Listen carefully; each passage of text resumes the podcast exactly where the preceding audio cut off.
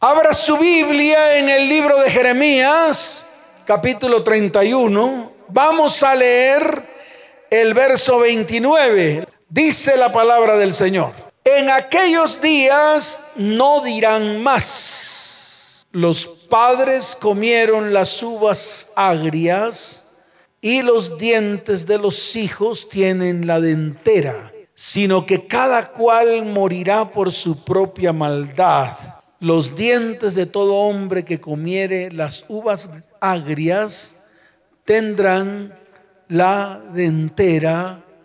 Amén y amén. ¿Cuántos dicen amén? Tremenda palabra.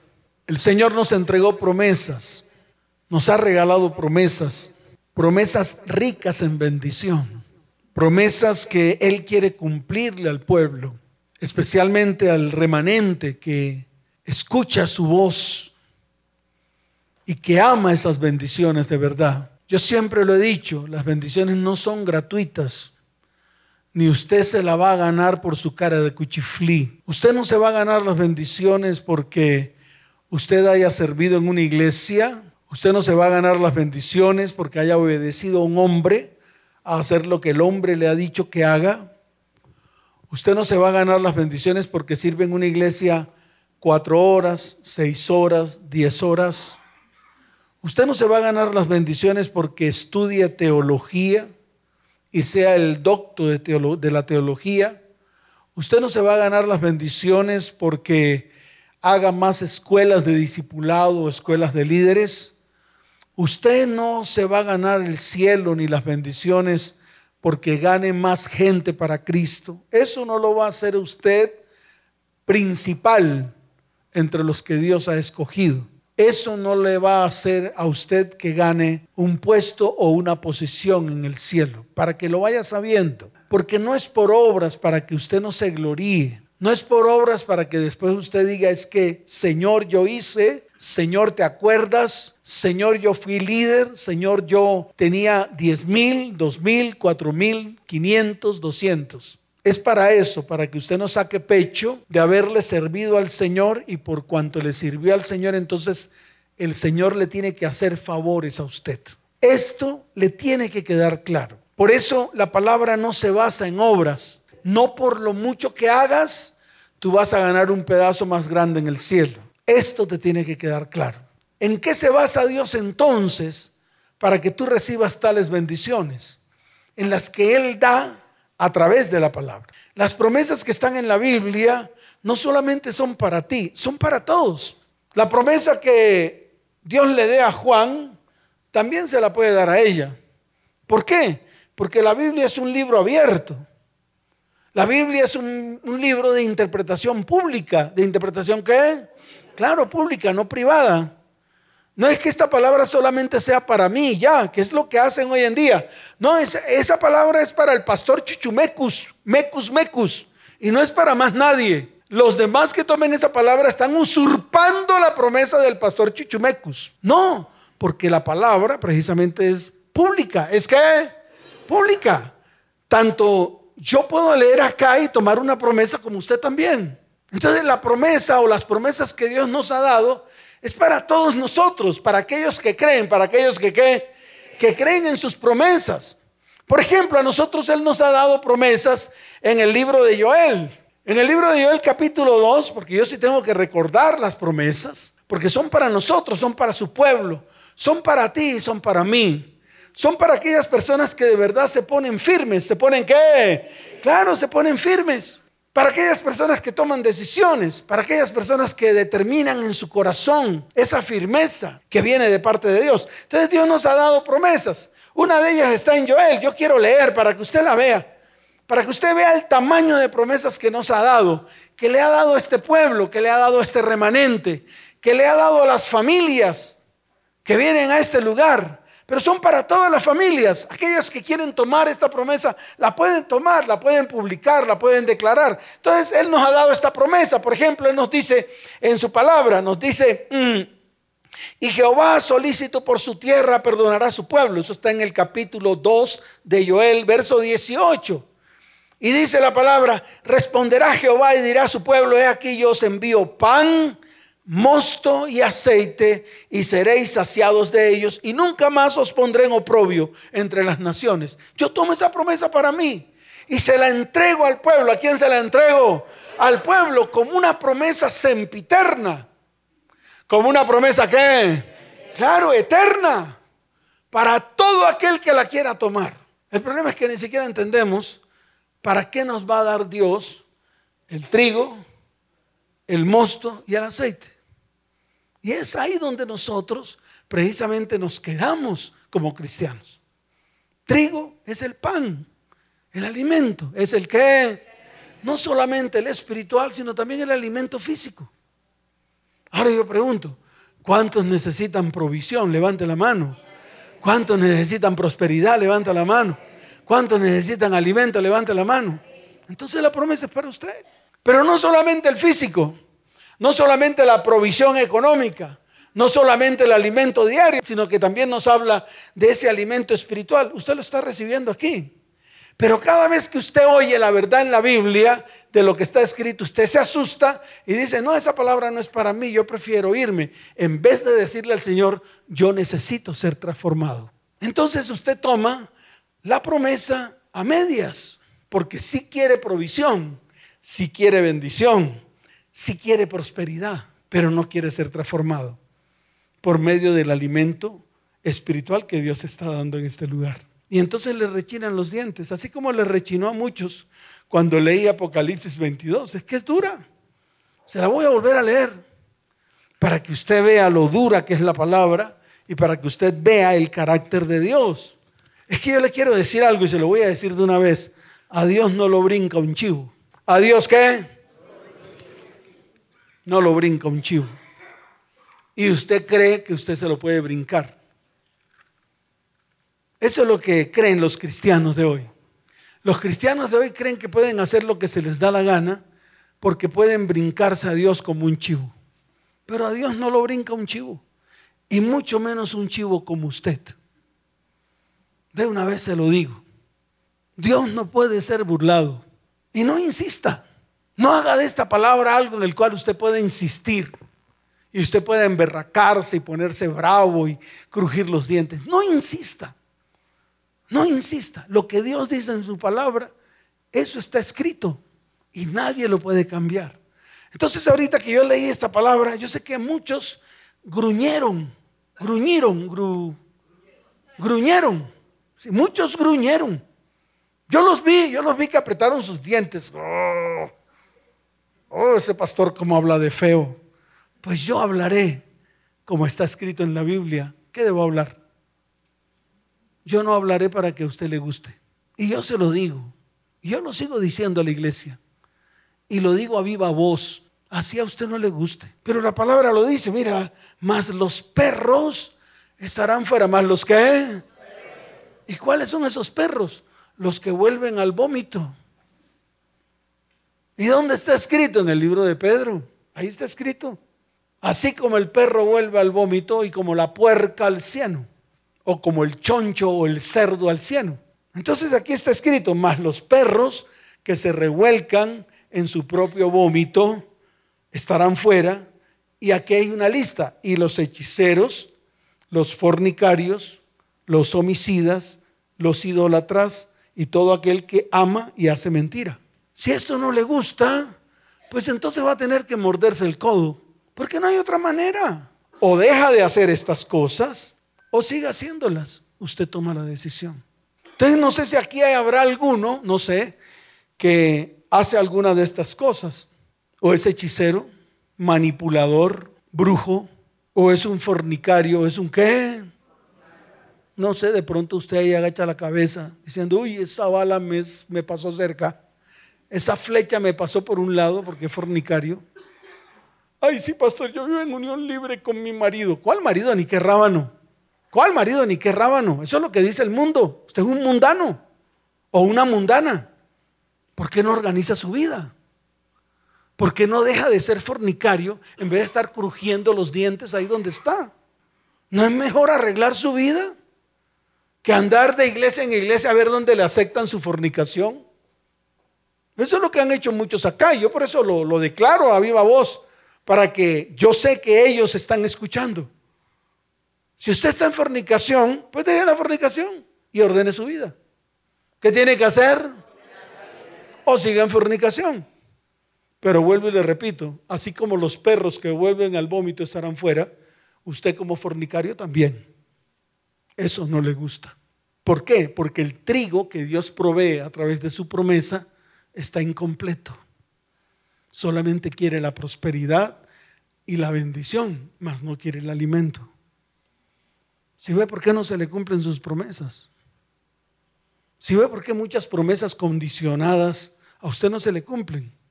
Y usted va a la presencia del Señor diciéndole, Señor, pero me diste esta palabra. Y el Señor te dice, mira la condición. Pero me diste esta palabra. Mira la condición.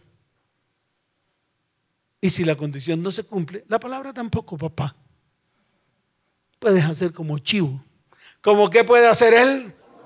Ve, ve. Puedes hacer como lo que se te dé la gana. Pero no se te cumple la promesa si tú no cumples la condición. Y eso lo tenemos que aprender.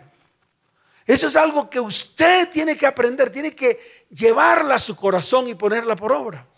Pero ¿qué hacen los cristianos? No la ponen por obra prefieren más bien levantar el rabo e irse. Eso es lo que hacen aquí.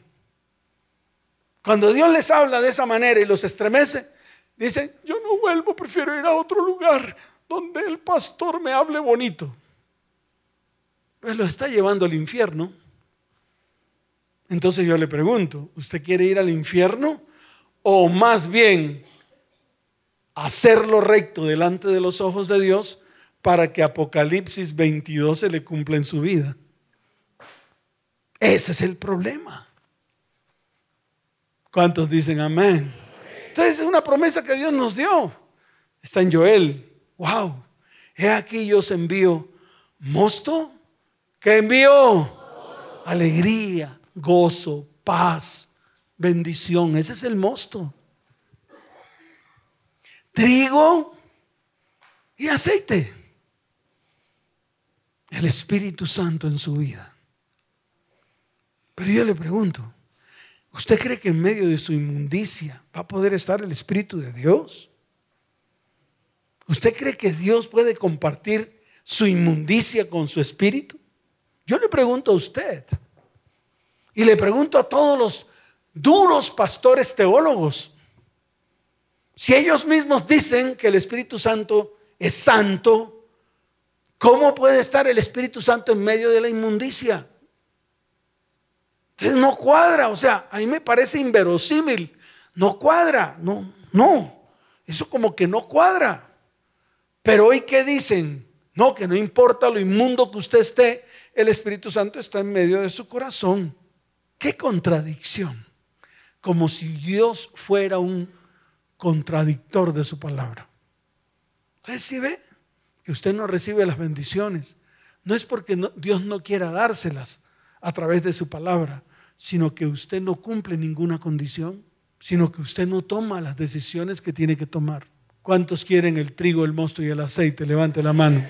Levante la mano y dígale, Señor, yo quiero esta promesa para mi vida, para mi casa, para mi hogar y para mi familia de ahora en adelante también miraré la condición y amaré la condición para hacerla por obra en medio de mi vida, en medio de mi hogar y en medio de mi familia. ¿Cuántos dicen amén?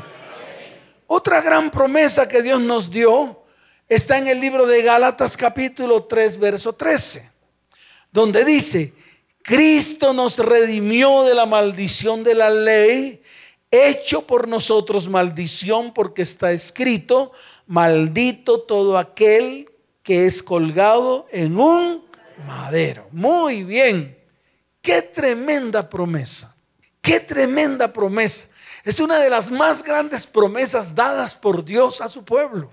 Esa palabra no está solamente en Gálatas, esa palabra está también en Levítico, cuando dice, maldito todo el que es colgado en un madero. Imagínense la promesa. Cuando alguien quería hacer expiación era colgado en un madero y se llevaba toda la maldición. Eso fue lo que hizo Jesús en la cruz del Calvario. A Jesús lo colgaron en un madero y allí llevó toda la maldición. ¿La de quién? Es ahí la pregunta. No es la de todo el mundo. ¿Qué es lo que hemos creído? ¿Creemos que Cristo llevó la maldición de todo el mundo? No. En la palabra no dice eso. Léalo y verá. No dice, Cristo llevó la maldición de todo el mundo. No, no dice eso. Dice, Cristo llevó la maldición hecho por nosotros maldición. ¿Hecho por quién?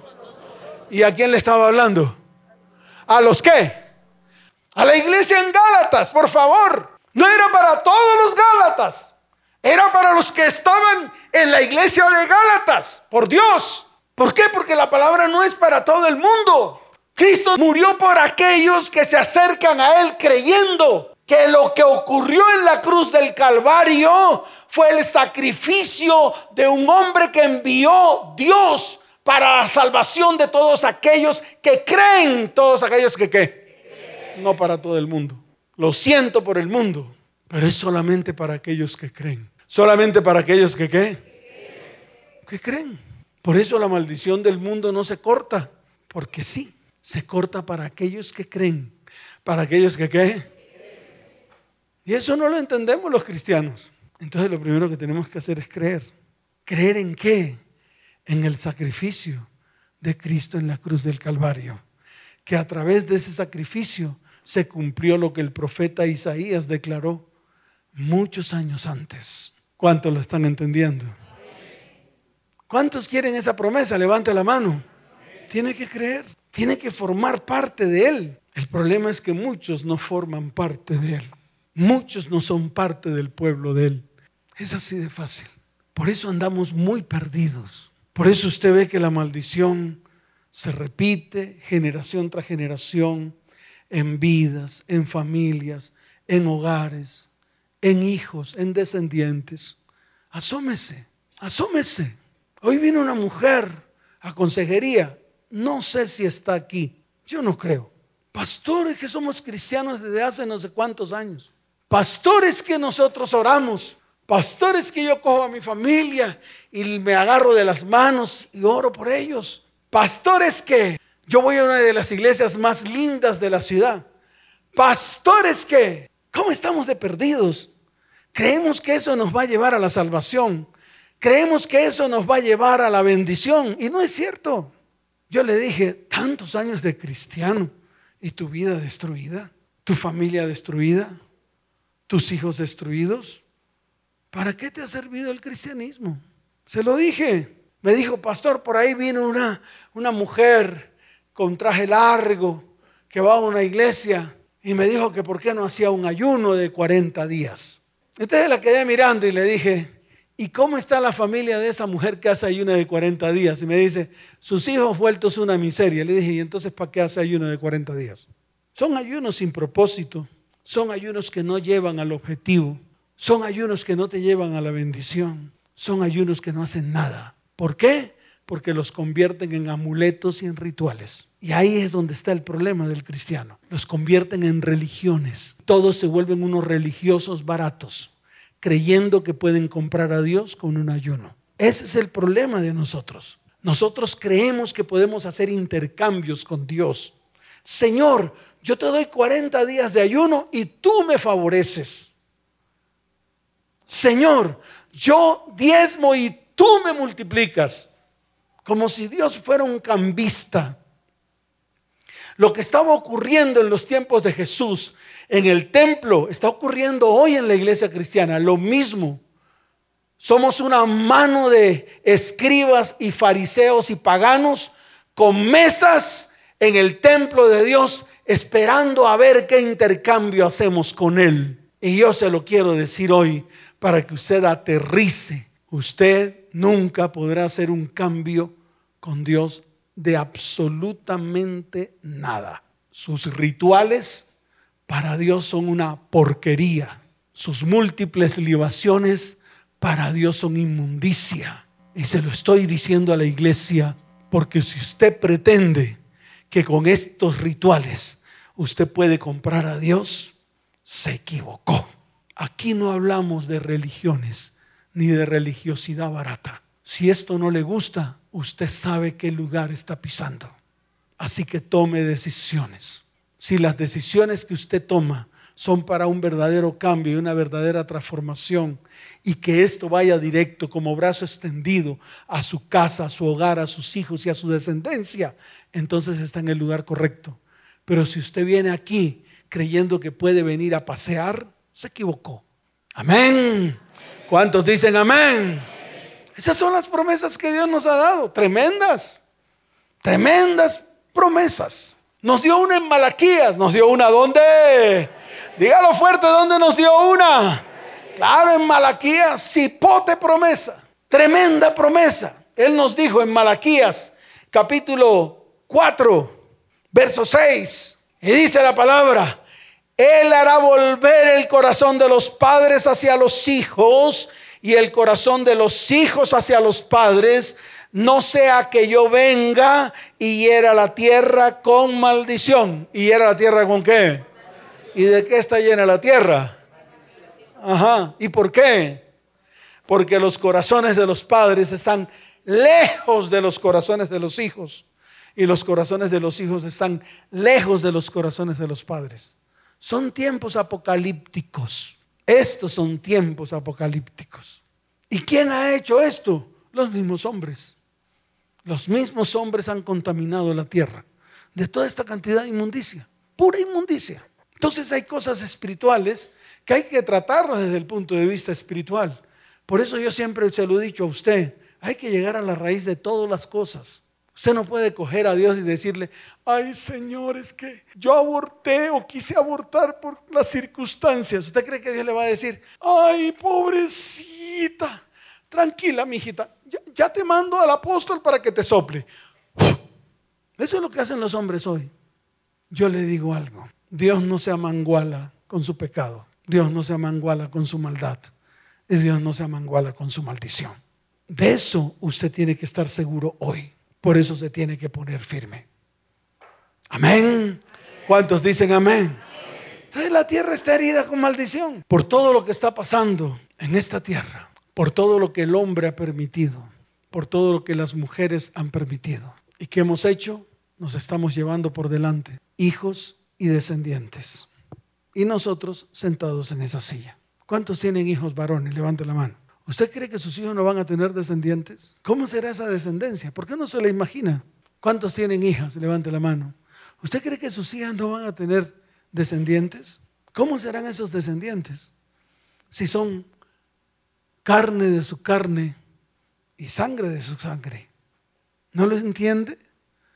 Es la extensión de su vida para que usted vea el valor que Dios le da a las descendencias.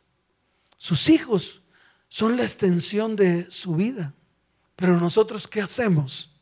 La cortamos.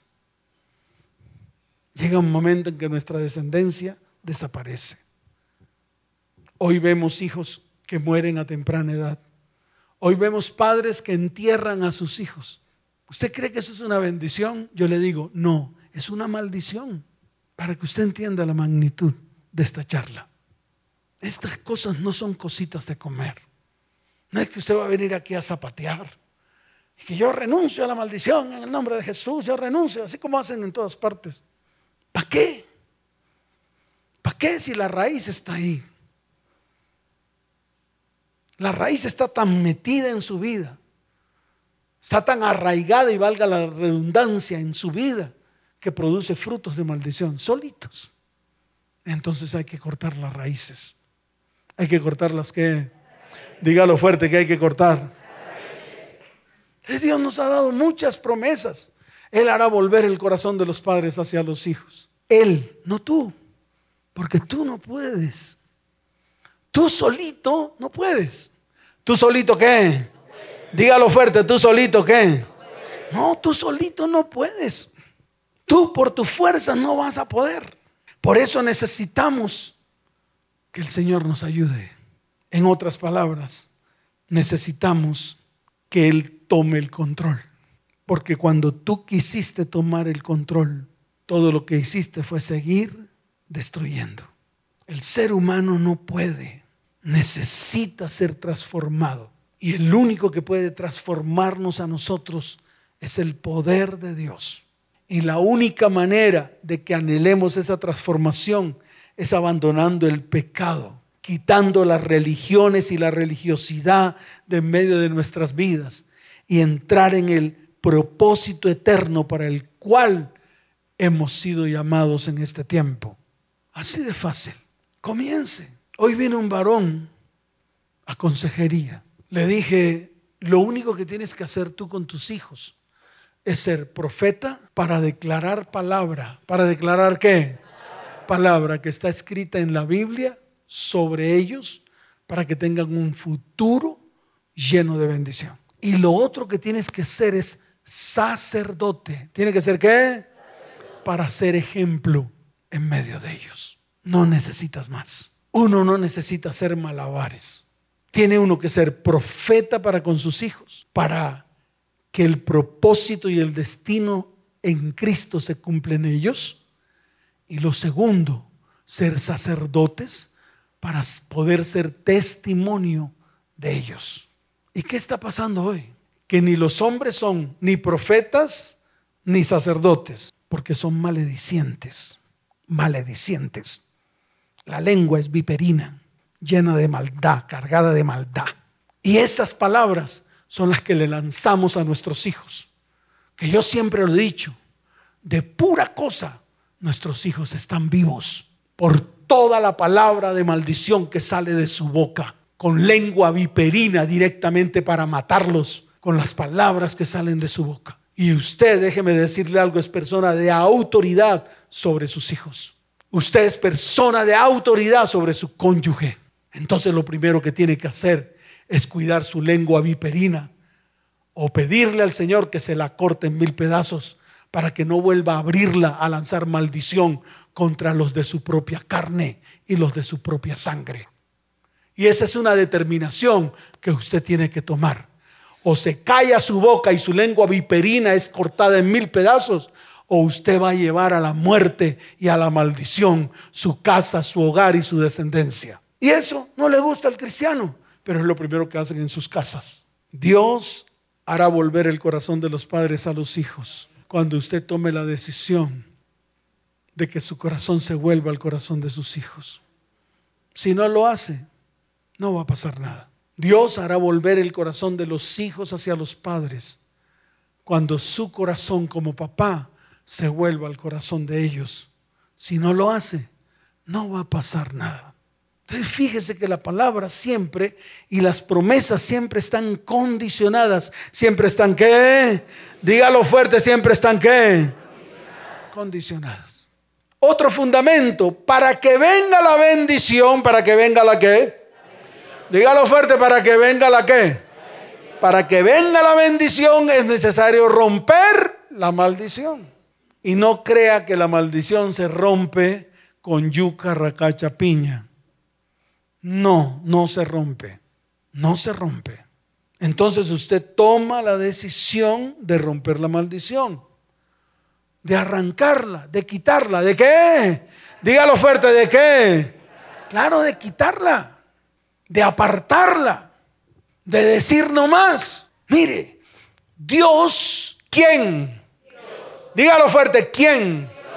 Dios siempre lo pondrá usted en dos caminos. Por un lado le dice, yo te doy la vida y la bendición, o te doy la muerte y la maldición. Y siempre te va a decir, escoge pues. ¿Cómo te va a decir? Él no se mete en tu decisión.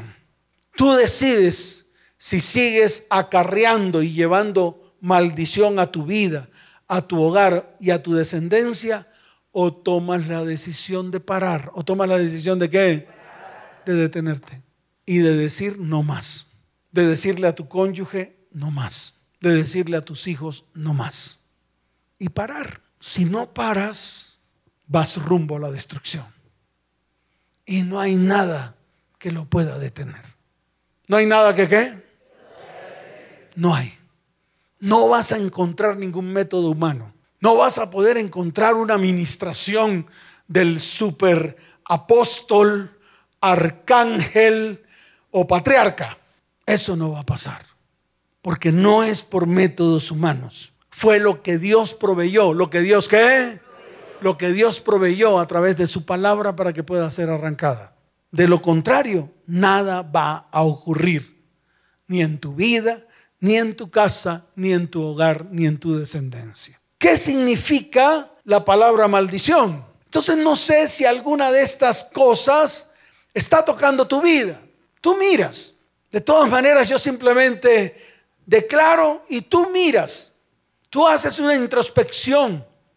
Mire, maldición significa o es sinónimo de humillación. ¿Cuántos de los que están aquí han sido humillados? Levante la mano. Aridez, esterilidad, enfermedad física y mental, desintegración familiar, pobreza, derrota, opresión, fracaso. Si usted ha experimentado alguna de estas cosas, entonces tiene que abrir el ojo. ¿Qué tiene que hacer? Claro, para mirar. Tiene que abrir el ojo espiritual. Porque si algo de esto está pasando en su vida, hay algo, hay una raíz que está trayendo maldición a su vida, o a su casa, o a su hogar, o a su descendencia. Maldecir significa quitar méritos, quitar qué? ¿A cuántos de los que están aquí les han dicho en algún momento que no sirven para nada? Levante la mano. A todos. Le han quitado méritos. ¿A cuántos les han dicho aquí que son unos inservibles? Levante la mano. ¿Y quiénes son los que les han dicho eso? Si no son las mismas personas de autoridad que usted tiene. Su misma familia. Su mamá. ¿Quién? Su marido o su mujer. De ahí ha venido. Su jefe. La persona que está por encima de usted en su empresa o donde usted trabaja. Su pastor. ¿Su qué? Uy, montones de pastores maldicen así. ¿Cuántos dicen amén? ¿Cuántos dicen amén? Enfermedad física, enfermedad qué?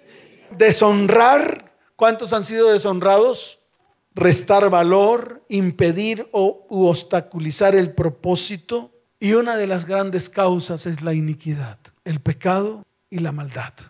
Entonces usted tiene que tomar las decisiones. Pero para tomar las decisiones es importante que usted identifique qué maldiciones hay sobre su vida, sobre su hogar y sobre su descendencia. Entonces lo primero que tenemos que hacer es identificar las maldiciones para poder llevarlas a la cruz y para poder que en esa cruz se destruya en el nombre de aquel que llevó la maldición en ese madero. ¿Cuántos dicen amén?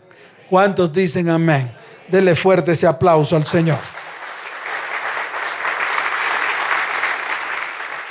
Es importante entonces identificar las maldiciones que han caído sobre nuestras vidas e identificar cómo estas maldiciones nos han afectado. Si usted nota que en su vida hay escasez, derrota, fracaso, frustración, enfermedades, estancamientos, entonces usted tiene que abrir el ojo espiritual para que identifique cuáles son las causas Escuche, la ruptura de la maldición depende del tamaño de la raíz que usted quiera cortar. No vaya a los frutos. Hoy en día las iglesias van a los frutos, van delante de Dios diciendo, Señor, perdóname mi, fornicación, mi adulterio, mi pecado, cuando lo que el Señor quiere es ir a la raíz y a la causa. Entonces identifique siempre la raíz Vaya a la causa, escarbe, cabe y ahonde. ¿Qué tiene que hacer usted? Dígalo fuerte, ¿qué tiene que hacer usted? Claro, cavar y ahondar. Por ejemplo, vino una niña el sábado, una mujer el sábado. ¿Qué me dijo esta mujer? Cuando yo le pregunté, en algún momento de tu vida, alguien abusó de ti. Esta mujer empezó a llorar. ¿Qué hizo esta mujer? Empezó a llorar, se quebrantó. Y como pudo, sacó de su boca una raíz. ¿Sacó de su boca una qué? Una raíz, que le produce maldición aún hoy. Y me dijo, pastor, mi mamá, ¿quién? Dígalo fuerte, ¿quién? Su propia mamá, que es lo que yo siempre he dicho. ¿Cómo una mamá que ama a un hijo o a una hija permiten que sus hijos toquen maldad y maldición?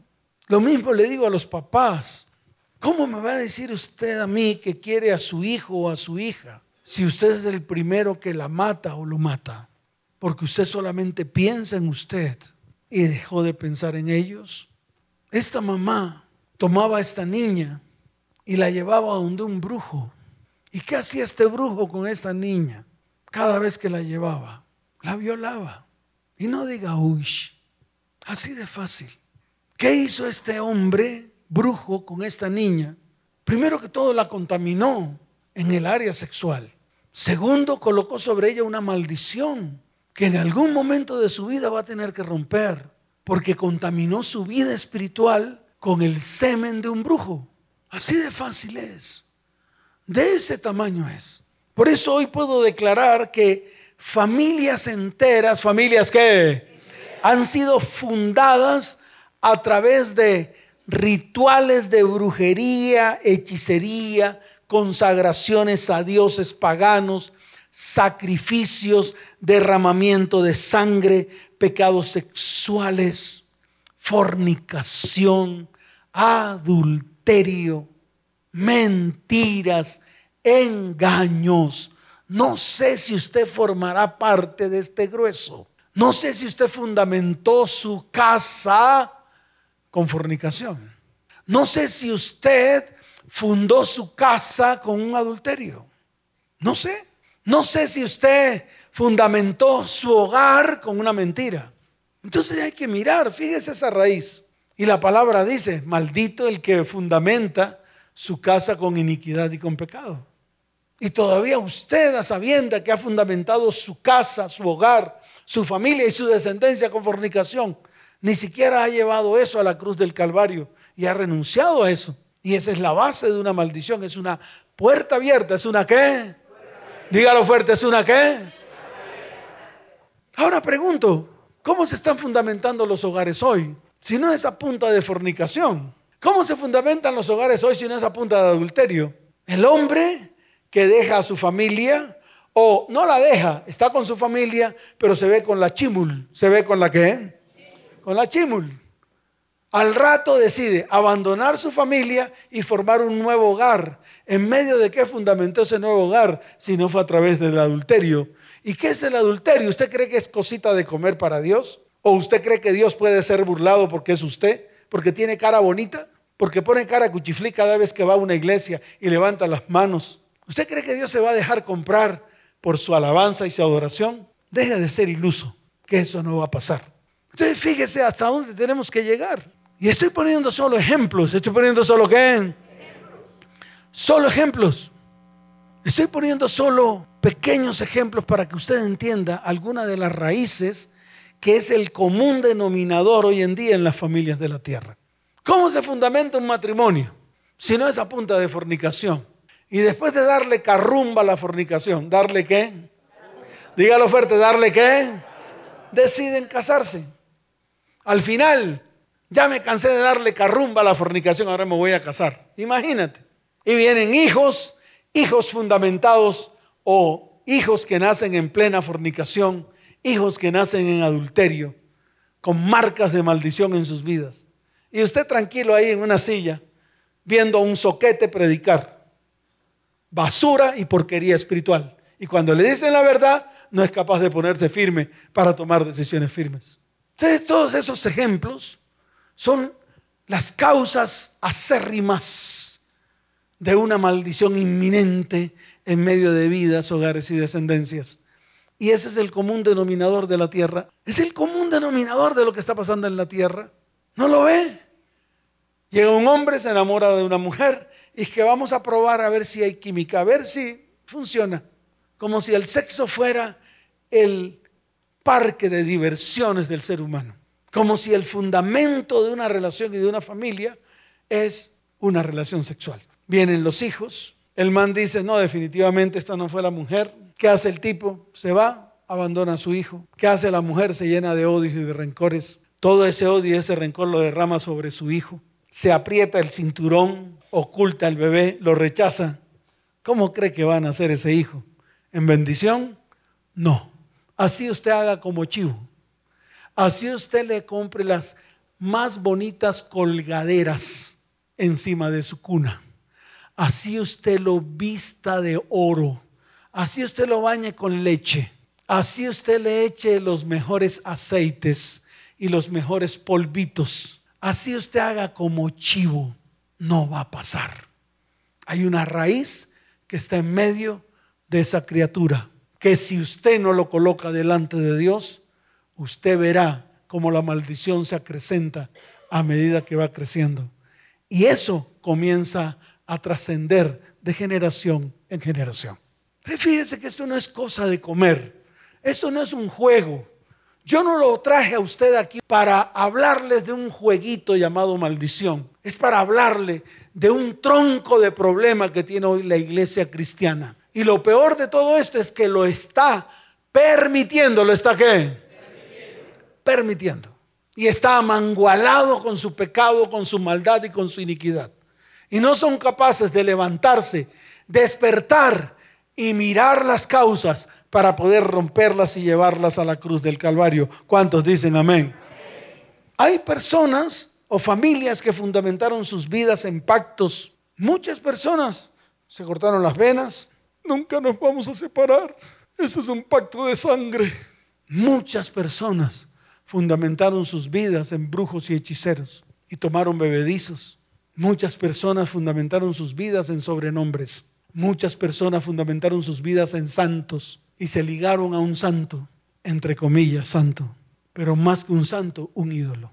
Entonces fíjese la magnitud de todo esto. Y eso que apenas estamos comenzando en el libro de Apocalipsis por el último capítulo. Y todavía nos hacen falta 21 capítulos. ¿Cuántos capítulos? 21. Vamos por el 22. Entonces, todo lo que tenemos que descubrir delante de Dios para poder experimentar las grandes y ricas bendiciones que Dios tiene para su vida, para su casa, para su hogar y para su descendencia. ¿Y qué quiere Dios? Hombres y mujeres que se pongan firmes. Dios quiere usar hombres y mujeres que se afirmen en Él. No hombres y mujeres religiosos, hombres y mujeres que le crean, hombres y mujeres que crean en el último pacto que el Señor hizo a través de Jesucristo, el pacto en su sangre. Hombres que crean, hombres y mujeres que crean en el sacrificio de Cristo en la cruz del Calvario. Hombres que vivan ese sacrificio juntamente con Él. Eso es lo que Dios anhela. Eso es lo que Dios está buscando. Finalidad, el poder restaurar vidas, hogares, familias y descendencias, comenzando por la suya y por la mía. ¿Cuántos dicen amén? ¿Cuántos dicen amén?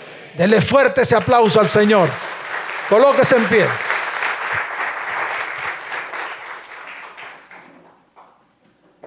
pastor, el zapateo. ¿Quieren seguir tratando este tema? Claro, el domingo estamos aquí. ¿Quieren seguir tratando este tema? El próximo martes estamos acá. ¿Quieren seguir tratando este tema? El otro domingo también. Y el otro lunes que tenemos ayuno con propósito. ¿Tenemos que? Y el siguiente martes.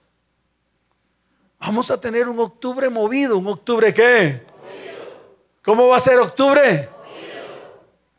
No un octubre lleno de los disfraces que usted les pone a su hijo, a sus hijos, atándolos a una festividad satánica. Que eso es lo que hace usted. Dije, porque mi hijo tiene que disfrutar de las fiestas paganas que el mundo les ofrece a los cristianos. Y cuando usted hace eso, a su hijo se lo come vivo Satanás porque usted lo está ofreciendo a una festividad satánica. ¿Me entendieron? Entonces, o nos ponemos firmes hoy y continuamos de aquí para adelante, o nos ponemos firmes. Y vamos a estar todo un equipo de trabajo, todo un equipo, trabajando durante todo este mes por vidas, hogares, familias y descendencias. Y no vamos a descansar hasta ver a las familias de esta iglesia en bendición, en sanidad y en restauración. ¿Cuántos dicen amén? ¿Cuántos dicen amén? ¿Cuántos lo quieren? Sin emociones. Que yo aquí no soy ningún payaso. Yo aquí no soy el payaso del circo. Si lo va a hacer, póngase los pantalones bien puestos y vamos a comenzar un trabajo. Desde la intercesión hasta todos los actos proféticos que vamos a hacer. Nos vamos a meter con el Señor con el fin de que nos pongamos firmes delante de Él. Y Dios de verdad obre en medio de nuestras vidas, en, medio de nuestras descendencias y haya sanidad y bendición. ¿Cuántos dicen amén? Con firmeza. ¿Lo quieren hacer? Entonces yo continúo haciendo los estudios. Si usted no lo quiere hacer, amén. No se preocupe, tranquilo. Usted seguirá igual. Levante su mano derecha. Dígale, Señor, hoy reconozco que he desobedecido tu palabra. Señor, yo creo que tú me has escogido a mí como pueblo santo tuyo. Señor, desde hoy quiero comenzar un proceso de obediencia. Por lo tanto, si obedezco, si oigo atentamente la voz de Dios para poner, guardar y poner por obra todo lo que Él me dice, entonces se cumplirá lo que dice la palabra. El Señor me exaltará, me bendecirá y las bendiciones me alcanzarán. Señor, hoy es el día en el cual me coloco delante de ti y confieso todos los pecados que están ocultos en mi vida, en mi hogar y en mi familia. Señor, tu palabra dice, mientras callé, se envejecieron mis huesos. Mientras callé, mi verdor se volvió seco y árido. Mas yo dije, confesaré mis pecados ocultos y tú perdonarás la iniquidad y la maldad debido a que oculté pecados delante de ti. Por lo tanto, hoy levanto mis manos y confieso mis pecados ocultos. Confieso mis iniquidades. Confieso mis fornicaciones. Confieso mis adulterios. Hoy confieso delante de ti mis mentiras, mis engaños y mis falsedades. Señor, hoy reconozco que he pecado contra el cielo y contra ti.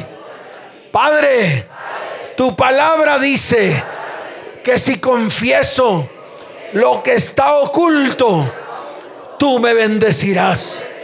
Señor, hoy me, me pongo firme porque he adorado dioses falsos, porque he hecho prácticas ocultistas, porque he traído idolatría a mi vida, a mi hogar y a mi familia.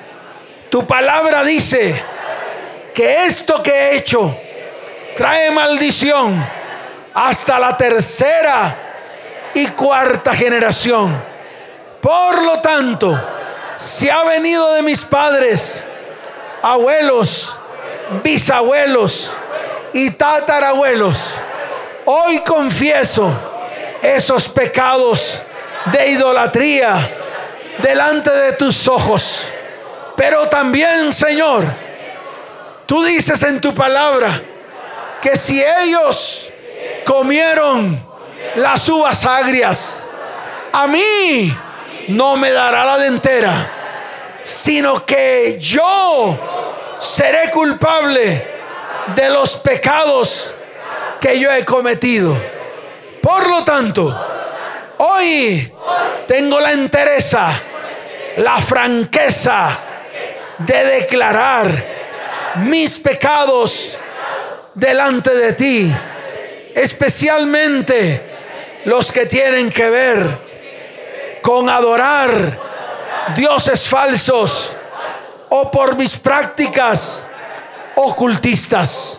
Señor, hoy es el día de la ruptura de todas mis maldiciones. Y hoy hago una declaración. No repetiré, no repetiré las maldiciones en mi vida, en mi hogar y en mi descendencia que hicieron mis ascendientes. Porque hoy llevo a la cruz del Calvario todo aquello que vi hacer a mis padres y que yo también lo hice. Señor, hoy es el día de mi redención. Padre, reconozco que no he respetado a mis padres. Reconozco que los he maldecido. Reconozco que de mi boca han salido palabras de maldición hacia mis padres. Mas hoy, Señor, tomo la promesa que está escrita en tu palabra. Primero que todo, pido perdón delante de ti, delante de tus ojos. Señor, segundo, tomo la promesa que dice en tu palabra, que está escrita en tu palabra. Si honro a mi padre y a mi madre, primero tendré largura de días. Segundo, las bendiciones me alcanzarán. Este mandamiento no solamente lo tendré para mi vida, sino que también lo enseñaré a mis descendientes. Padre, perdóname porque he actuado con injusticias. Señor, hoy llevo toda injusticia a la cruz del Calvario.